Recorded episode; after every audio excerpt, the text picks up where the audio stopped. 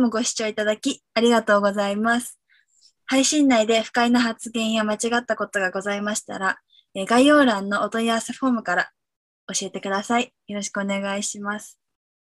こんにちは、ナミセンのみゆと、よプリンと千尋です。ろしくお願いします。今回は、えっと戦争とマイノリティっていう名前で、えっと、配信をやっていくんですけど、今回は、えっと、戦争って結構今、ここ 3, 3ヶ月くらい、すごいホットなトピックだと思うんだけど、そこからちょっと考えて、あの、マイノリティの人、その、波線だから、まあ、ジェンダーとかのことメインになるけど、それだけじゃなくて、いろんな障害とか、それ以外のマイノリティの人たちと、その緊急時のそういう人たちに対する、配慮とかあのどういう今不便があるかみたいなことを話していけたらなと思っております。と話を始めるにあたってなんか一つシェアしたいなんだろうなんか聞いた話なんだけど今ウクライナで戦争が起きてるじゃん。でそれがあってそのポーランドとかその近隣の国に避難する際になんかみんな結構身分を証明できるものを持っていこうっていうのはなんか結構考えるみたいなんだけどその中でそのトランスジェンダーの人でなんか過去そのパスポートの写真とか撮った時にはまだその移行する前の性だった時？の写真が使われてて例えば生まれた時には割り当てられたのは男性だったからその例えば髪が短くてそのまだひげがある風貌？でそのパスポートの写真があるけど今はその移行後でひげもなくて髪の長くてそのもう少しなんだろう。女性に見られるような、えっと、風貌をしてた場合にそのあまりに見た目が違うから身分証明書が機能しなくて逆にそれがなんかあの他の避難する国にあなたはこれ身分ちょっと偽造だみたいな感じで言われちゃうからその避難する時の支援の人たちになんかその身分証明書は捨てろみたいな言われるみたいなことがあるって聞いてそれってすごいなんか自分を否定されるじゃないけどそう緊急な時にもなんか自分は身分証明書もなくてなんか身分証明書ってないとさすっごい不便じゃん。よく考えてみたら。なんかマイナンバーカードがないなら健康保険証を出してくださいとか言われるぐらいなんか何もなかったらどうする？私みたいな不安になることって結構特にその留学とかして海外にいるとあると思うんだけどなんかそういうところまで不安をよりプラスプラスでマイノリティってだけで足されていくのが緊急時だなってすごい思ってなんか他にそういう緊急のところ時とか戦争の時とかでマイノリティの人が虐げられてるなって思うようなことってありますか？そうですね。もちろんトランスジェンダーの人のあのパスポートの身分証の問題もそうですし、例えばじゃあ災害時とかだったら女性の例えば生理用品のアクセスだったりとか、あとは例えば障害者の方がえ世の中適切なケアがあの非常時とかシェルターで行われてないとかですかね。うん非常時だともともとある格差とかが表に出やすくなっちゃって人権が侵害されやすくなるから戦争とか地震が起きてしまった後にはもうそれが変えられないのでどうやって現状をマシにするかとかなんかどうやったらそういう実情が表に出やすいのかっていうふうに考えること大事だなって思いますね。うんうんあとはジェンダーじゃないけど例えばなんかなんか視聴覚に障害がある人とかはなんか避難する時にまずこう避難の情報がないからどこに行ったらいいかとかよくわかんないとか何が起こってるのか把握できないとかっていうのもあるらしい。なんか前に授業でそういう人たちを助けるためのなんか啓発ビデオを作ろうみたいなのでなんか作ったことある。うんそうそれ大事ですね。確かに。言語がわからないとか。うん、外国人の外国人とかね。うん。私もデンマークで何かあったらどこに逃げるとか全然知らんもん。やばい、死ぬかも。うん確かに。それにさ例えばなんか今その例えば海外に留学しててなんかうん。普段生活しててこのエリアは危険とかさこのエリアは安全とかなんとなく分かってくるじゃん。その生活していくらでも緊急時にそんなこと考えてられなくてみんないい人も悪い人も集まるじゃん。うんうんうん。家とかに。でまあ今そのそれこそあの避難した先その戦争から難民として避難した先とかで起きてることもそうだけどなんかそれでその緊急時でなんか心がこう安定しない状態の時につけ込んでくる悪い人たちもいるじゃん。うんうん、いますね。そのそれでレイプとかね起こっちゃったりしてるみたいねなんかその避難所でさあの着いた先で滞在中になんか襲われるとかうんうんうん。そういう性被害が起きてるみたいな話は聞いたことあるよ。踏んだり蹴ったりみたいな 状況じゃん。その避難した先でやっぱりそういう時ってそのなんか一人ぼっちとかそのなんか仲間がいない人が一番なんか襲われやすいなっていうのはすごい感じてて緊急時じゃなくてもそうなんだけどちょうどなんか最近見た映画でその誘拐するのにその当てのないなんか親とかにネグレクトされてる子供って誘拐されてもあの捜索願いが出せないからなんか誰もその取り合ってくれないみたいな。警察も動きようがないからなんか完全犯罪的にその誘拐がどんどんどんどん進められるっていうのがなんかある、いやだから映画の世界だけどさ。でも現実でも起こりうる話じゃん。なんかその当てのない人。なんか弱者がより被害を受けやすい構造になっちゃいますよね。そういうなんか災害時とか非常事態って。難しいですね。どうしたらなんかその戦争時とか非常時にマイノリティの人の人権をなんか保護できるんだろうって考えたときに、なんかいろいろじゃあなんか今の今回のウクライナの件だったら、まあ、NGO の人が NPO の人がなんか支援にしに行ったりとかありますけど、そこでもなんかできるなんかことってやっぱり難しいけど限られてたりして、であとはなんか重要な論点かなと思ったのが、その非常時にの時のなんかマイノリティの方が受けてる被害とかなんか問題の深刻さとかをなんか人に知ってもらうどう知ってもらうかってすごい重要だなと思っててなんか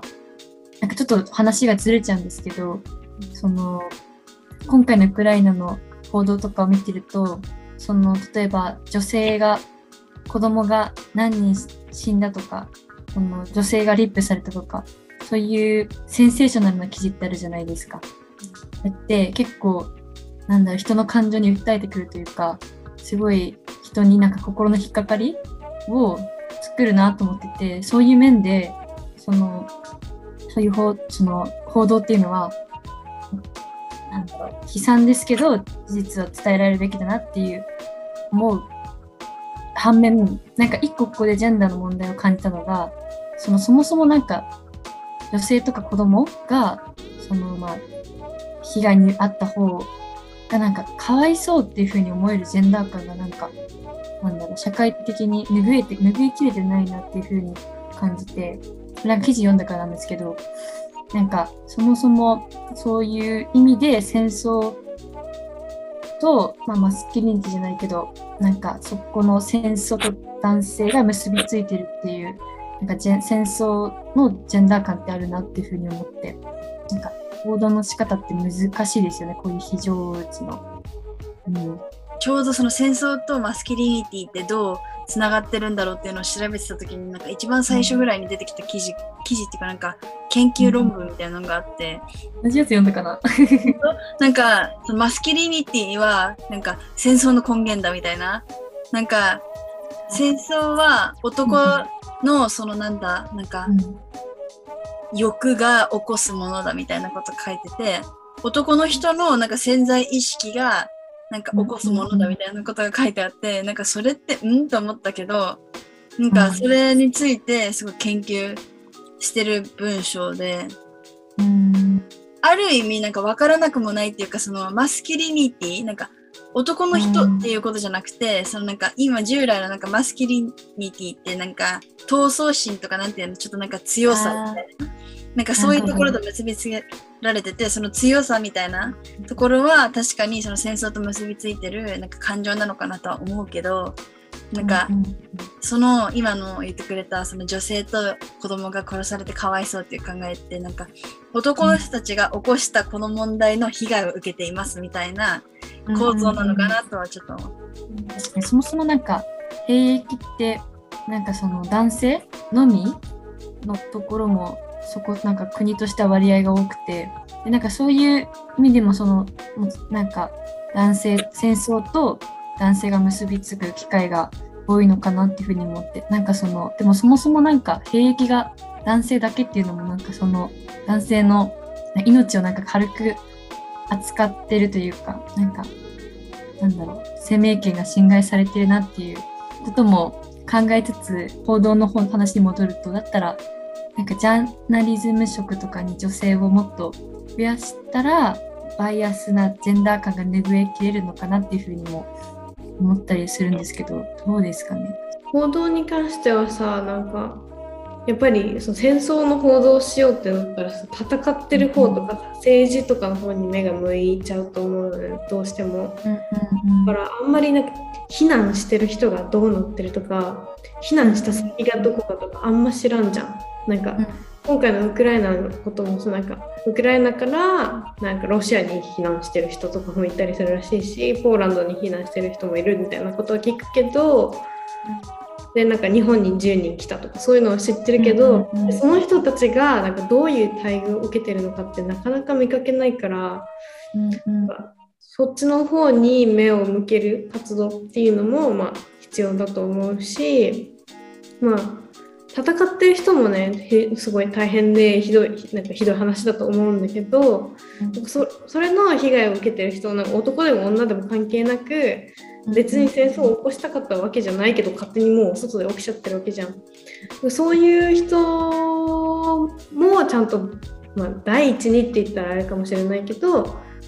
戦いと同じくらいちゃんと目を向けてあげないとと思う。うんやっぱりその普通の報道とかを見てるとなんかどこどこを制圧しましたとか、うんどこからどこに武器が送られましたとかそういうことばっかりじゃん。うんうんそうじゃなくてなんか例えばこの人でこうここに避難した人がこういうふうに困ってるよとかっていう話がもうちょっとあればなんかその周りの人とかもね気づけるしなんかちゃんともうちょっとこう人道的なね機械的にあこの人なんか何人ここに移動したとかっていう情報だけがなくてもっとこうなんか人の心をね持ったこう対応っていうんですかねなんかいろいろできるんじゃないかなと思う。うん確かにそう。なんかすごい言い方めっちゃ不謹慎だけどさ、なんか、ここを制圧したとか、ここに武器を送ったとかってさ、なんかちょっとゲームみたいなさ、なんか、うん日常感があるかもしれない。アニメ見てるみたいな感覚でさ、うんうんとかゲームとかみたいになんかだからその寄付とかもさ、なんかうんお金を送って、なんか、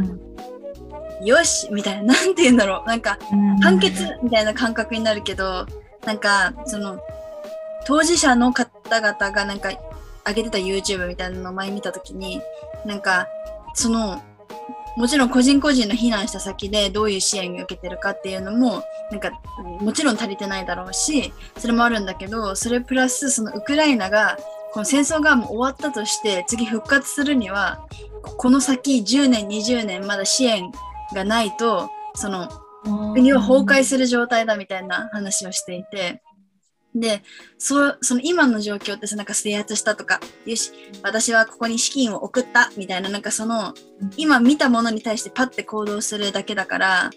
なんだろう、なんか、この先のこと、これが本当の国で起きてるんだみたいな感覚がさ、どうしても私たちにとってはないじゃん。戦争っていうことがあったっていうのがなんか、今はなんか、わあ、これがあった、わあ、これがあったみたいなそのセンセーショナルな記事で、わあ、かわいそうにみたいな気持ちでできること、支援もなんか終わって何十年た、10年経った後ってそんなかわいそうみたいなこと、記事も出なくなってからも、その支援したいっていう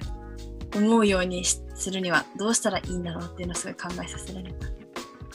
なんかやっぱりそれはなんか報道の問題っていうのが多分あるって個人的にはちょっと思ってて例えばさなんか香港でさめっちゃデモあったやん中国に対して。でさあの時さ起きた直後はさもうものすごい連日すっごい報道されてたけどさじゃあその後どうなったかってあんまり報道からは分かんないっていうかどうなったのかよく知らないレベルで報道されないじゃん。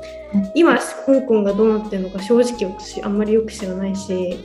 多分そのというのは報道されないから多分自分から調べればねいくらでも情報出てくると思うんだけどなんかそういうのは自分から調べるのはさめっちゃ興味があったりとかさ元からちゃんと気にしてる人じゃん。そうじゃなくていろんな人に広げるためにはなんか起きた時だけじゃなくてその後ちゃんとこうなんか定期的にねこれがありましただけじゃなくてここからこうなりましたこうなりましたこうなりました今こうですっていうのをちゃんと報道していかないと最初に起きましたセンセーショナルっていうのだけじゃなんかもうもはやそのネタが商業化されてるっていうか、うん、そういう感じもしなくはない。例えばさ他にもいろんなチャリティーとかここでも結構あったわけ最初起きた時はね。なんかなんか Together with ウクライナみたいな感じでなんかまあ今デンマークにいるからその EU だしね、なんか結構反ロシア感情みたいなのが結構あったわけよ周りで。でそういうのを見るとなんかなんか Together with ウクライナのためのなんかコンサートみたいな感じでマッチでなんか爆音でオペラ歌う人とか、えー、そういうのがあったわけよ。それってさなんかさいいよそれでお金は貯まるかもしれない。なんかそういうの売り上げのな80%は向こうに行きますよみたいな寄付しますよなってた。それはお金は行くかもしれないけどそれさ本当に人が困ってるとか分かってるって感じはちょっとする。なんかさ行った人とか話聞いて「いや楽しかっためっちゃコンサート良かった」とか言うわけ。なんか趣旨分かってるとかちょっと思う時はある。だからなんかもうちょっとなんか一緒に歌って支援しようお金をとかじゃなくてもうちょっとなんかの心の動きが欲しい。かなって思うから、なんかそういうのをもうちょっと動かすための報道って必要かなと思うけどでもそれ行き過ぎるとなんかちょっとそれもそれでやばいことになるから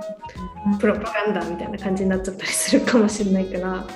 そこは多分節度とか倫理観が必要だけど今のだと本当にそのみゆちゃんが言った通りでなんかゲーム化っていうのはなんか非日常をなんかよくわからないなんかゲーム実況を見ているみたいな感じになっちゃうからもうちょっとなんかその心に訴えかけるような報道とかがあったらいいんじゃないかな。でも動かせる訴えかける報道ってなんか今パッて思いついたの例えば YouTube の広告とかに出てくるその例えばこの子供ちっちゃい女の子とかすごいお腹空いてるあの痩せ細った女の子とかがパッて映されてなんかこの子はご飯を今日食べれませんとかっていう映像がバッて流れてでなんかその支援お願いしますみたいなすごい人の、まあ、情情じゃないけどそういう心にくる行動がなんかある中でなんかそのなんだろうななんかそういうせなんだろうセンセーショナルな報道も必要だけどなんか長期的な支援にはなんか結びつかないなって確かに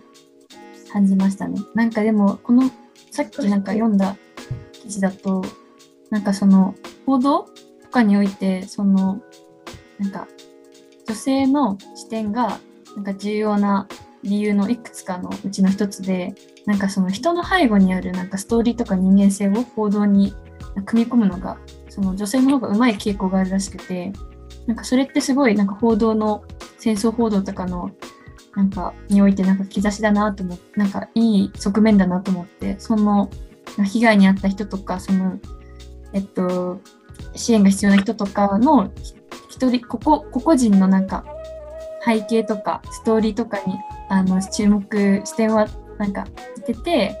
行動したらよりすごい自分事としてなんか今起きてる現状とかを把握できてよりなんか支援しな支援しなきゃっていうかその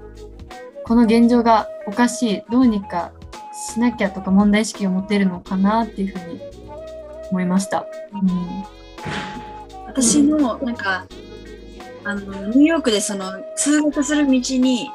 なんかウクライナ村っていうのがあってなんかなんだチャイナタウンみたいな感じでもう少し小さいなんか道路一本なんだけどそこにあのウクライナ人の教会があるんだけどそこにその戦争が始まってからずっとそのろうそくが焚かれててその周りにお花があるんだけど、なんかある日その歩いてた時になんかおばあさんが朝はめっちゃ8時とかだったんだけどおばあさんがその階段に座ってめっちゃ泣いてたのね。で、こういう光景を見るとなんか今までその遠いなんか見えない、自分のその視野の中にはないことが、まあ、戦争ってなんか、が起きてるんだ、みたいな、事実として知ってて、おかしいなとは思ってたけど、なんか自分事ってとしてはあまり取られてなくて、なんかそういう自分のいるところで目の前でそうやってなんか戦争によって実害を受けてる人を見るとなんかあ本当に起きてるんだっていう気持ちになるっていうかそういうなんかちょっとした経験ってすごい後にも残る気がするんだよね。だから、まあ、言ってくれたように、その一人一人のなんかストーリーみたいな本当の本物の人間がこうこういう生活を今してますみたいな最近そういう報道も時々見るけどなんかそういうのって本当に大事なのかもしれない。確かに。なんか最初はすごい、ここここ制圧したとか、その戦争がまピークと言いますか、なんかすごいもう本当に軍隊がすごい侵入してきてみたいな時は、なんかその具体的などこどこを制圧したみたいな話が多かったなんか気がするんですけど、でも、なんだろう、まあ、まあもちろんそれもまだ続いてますけど、だんだんなんかその個人のなんか話とか、この日本に避難してきた方のなんかバックグラウンドとかも報道されつつあるなっていうふうになんか感じてて、それがなんかすごいいい傾向だなと思ったのが、なんか長期化しちゃうとすごい、なんだろう、慣れちゃうじゃないけど、なんか、なんかすごい、もう毎日連日、なんかウクライナ関連のニュースがやってて、なんかその、それが当たり前じゃないけど、戦争起きてるのが日常化しちゃうと、その、なんか、戦争ですごい苦しんでる人とかののに対するなんか想像力とかってなんか鈍っちゃうのかなと思ったので、そういう面でやっぱり、繰り返しになっちゃうんですけど、その人のパーソナルな話とかをほの報道をなんか目にすることがなんか想像力を働かせるにはやっぱり大事なのかなっていうふうに思います。なんかそれちゃったけど話。でも確かになんか日本にいたらそれはなんかもっと気をつけなきゃいけない今の場合は特にねなんかウクライナからさなんか10人だからさなんか受け入れて報道されてたわけニュースとしてたった10人よでさなんかそうそうえ10人って報道しちゃうと思うわけじゃんなんかだからなんかあんまり日本人の周りには多分ウクライナでその実害を受けた人ってあんまり今いないと思うのね。だけど今デンマークにいてでなんかデンマーク人デンマークの中にいるなんか外国人がなんか物のやり取りをするプラットフォームとかがなんか Facebook にあるわけ。なんかちょっと私の iPad 壊れちゃったんですけどなんか直せる人いませんかとかそういうのをポストするプラットフォームなんだけどそこで時々結構なんかウクライナから来て本当に何にもないから何でもいいから助けてみたいなポストがあったりとかも本当に何でもいいから家具くださいとか住める場所知りませんかとかそういうのを結構見るのね。だからなんかまあここにいたらそういうの、まあ、結構実感としてあいるんだなとか困ってるんだなっていうのは分かるけどなんかそういうなんか別にそんなに受け入れてない国とか特に EU じゃなかったりすると、結構今は想像しづらいかなっていうのは思う。その一人一人のさ報道をするにあたってちょっと話戻っちゃうんだけどさなんか気をつけなきゃいけないなと思う点がなんか、まあ、私がちょっとなんかバレエあの踊る方のバレエの YouTube をめっちゃ見てるからっていうのもあるかもしれないんだけどなんかロシアのバレエ学校に行ってた子がなんか日本に帰国を余儀なくされたみたいなのがあって、なんかそのなんかニュースがもう本当に嫌ってぐらいあのおすすめに出てきて一回見たのにまた投稿されてるみたいな。しかもそれのコメント欄とか見てると横顔が綺麗すぎるとか、なんかそうそうめっちゃ見た。サムのやつね。そう、なんかその子が可愛いのは分かったけど、なんかそれじゃないじゃん、今話。だから、そのなんか綺麗な人とかそういう美しい人を報道、なんか、をメインで報道するとやっぱり見る人は増えるけど、なんか戦争なんて美しくないじゃん、一つも。なのになんかそこもかなんか綺麗にするのってすごいなんかすごい違和感を感じてもうそういう美しくない光景をなんか報道しないで何してんだろうってすごいなんかもう嫌になる。うん。確かにそれはそう。なんか前になんか聞いたことあるんだけど例えばさなんかゲイの人とか他のなんかセクシャルマイノリティの人とかがさ芸能人としてテレビに出てたりするんじゃん。例えば春菜愛とか。めっちゃ綺麗やん春菜愛普通に。でそういう人たちばっかり出てくるとなんかなんか LGBTQ の人って綺麗なんだみたいななんか謎の偏見みたいなのが出てきちゃって実際本当になんかなんかわかんない。新宿2丁目みたいなところで普通のおじさんのゲイとかの人に会った時にえ綺麗じゃないとか思っちゃったりとかなんかとにかくなんか、そのビジュアルの面でなんか謎の理想が変に出来上がってしまうっていうのは聞いたことある。だからそれはすごいマイナスだよねっていうのでなんかちょっと問題提起したい。ね。なんかテレビとかそれこそ YouTube とかってやっぱり視覚が一番もう映像がバンって出てくるからそのイメージって受けやすいですよね。なんか新聞とか読んでると文字媒体だからなんかそのあまりそのそその写真とかによるなんかステレオタイプってすごい起きにくいなと思うから逆にこのここ数十年とかのデジタルデバイスが発達したことによる弊害なのかなとも思いつつ逆にそもそも報道してるなんかジャーナリズム職とかまあつく人で女性が少ないとかあとはまあキャスターさんもすごい綺麗にしてるじゃないですか日本って。もう本当に綺麗な多分スカート丈とかもなんでなんか膝上なんだろうと思って。なんか 膝上のスカートで多分決められてるところもあるらしくてそれってなんかま、うん、ニュースをもともと伝えなきゃいけないのに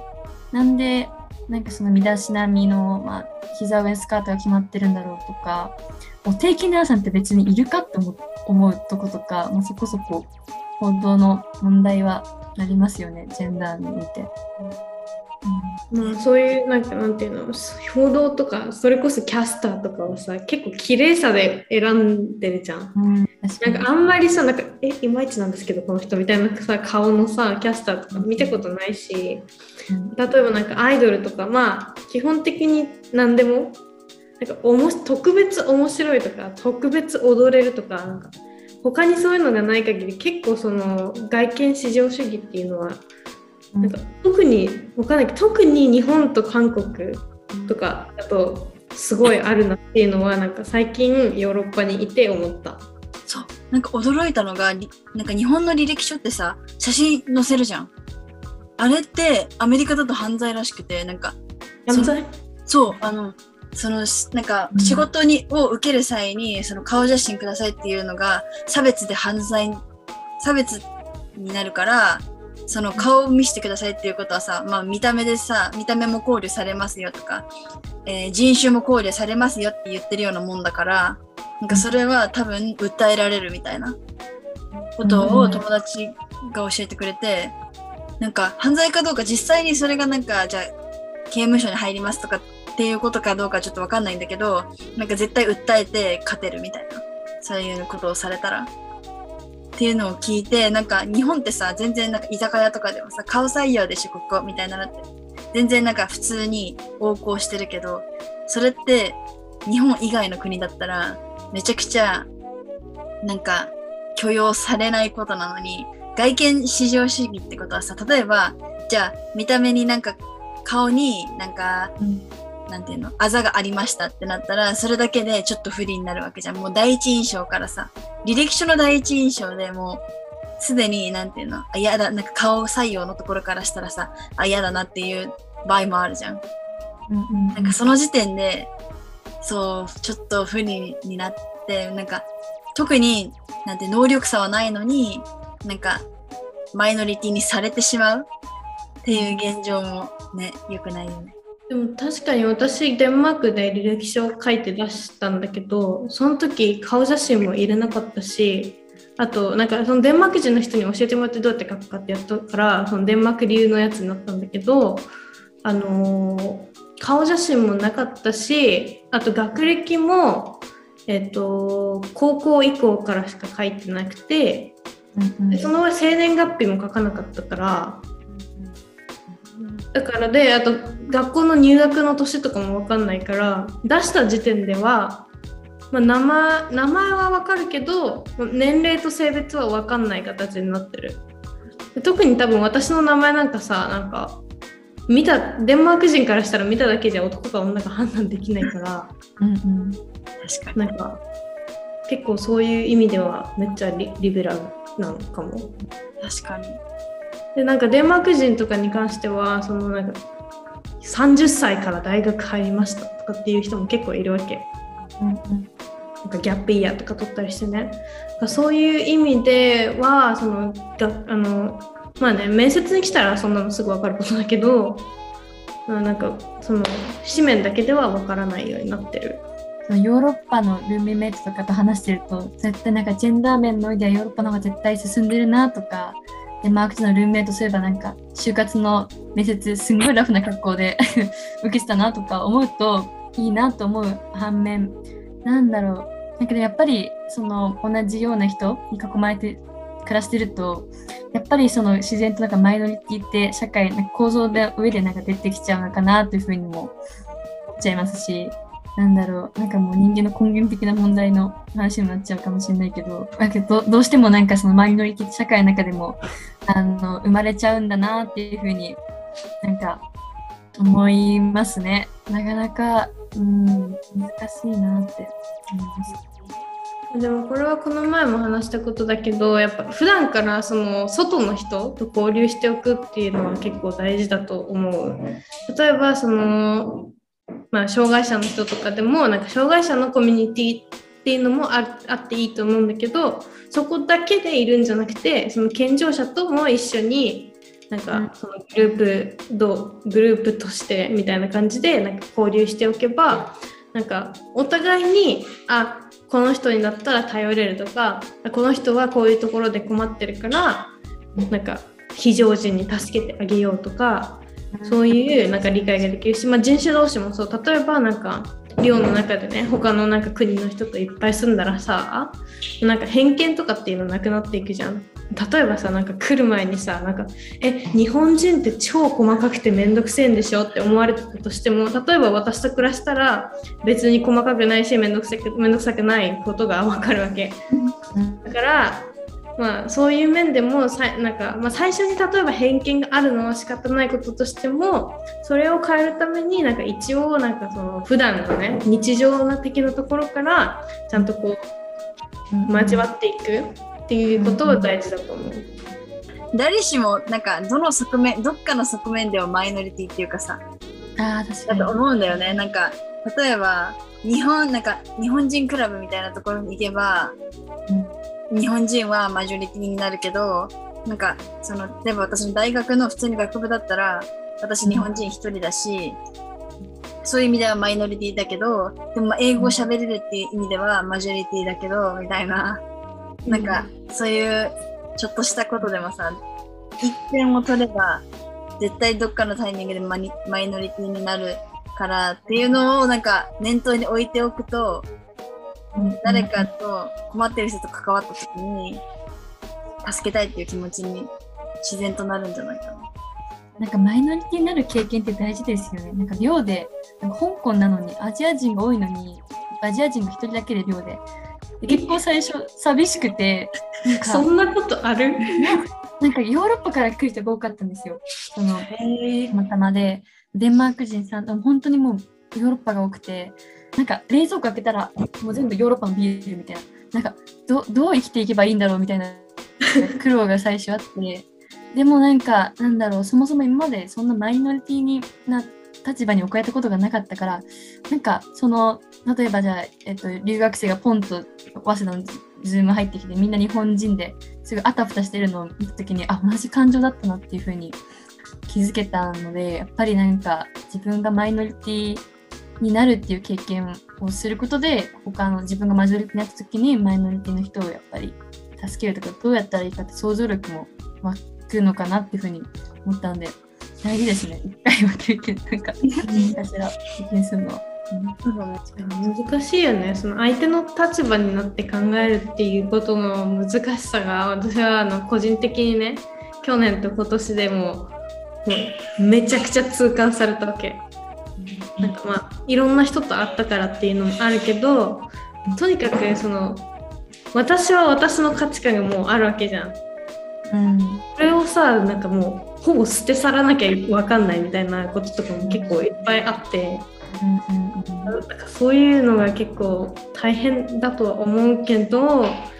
まあ努力はし続けたいなとこう一応思っております。うんすごい難しいけどね。なかなかなかなか難しいことだって最近気がついた。おそばせながら。うん。いや難しいですよね。いや難しい。分からんもん、なんか。まあ、一番いいのはやっぱり経験することだと思う。だから同じように。でもセクシャルマイノリティとかはさそうじゃなかったら経験したくてもできないから。うん。そういうのは本当に今超頑張って想像力を働かせてっていうしかないからその想像力の助けになるのがやっぱりそのその当事者の人と喋ってみるとかっていうことだと思う。というわけで、今回は、まあ、戦争とマイノリティっていう名前で入り口で入ったものの、めちゃくちゃ脱線しながら、あの、話していきました。まあ最終的にはね、そのなんかマイノリティの経験の大切さと、まあコミュニティとかその、いろんな人と関わる大切さっていうのはすごい、なんか学んだなって思います。というわけで、今週の波線はここまでです。お相手は、みゆと、フリンと千尋でした。ありがとうございます。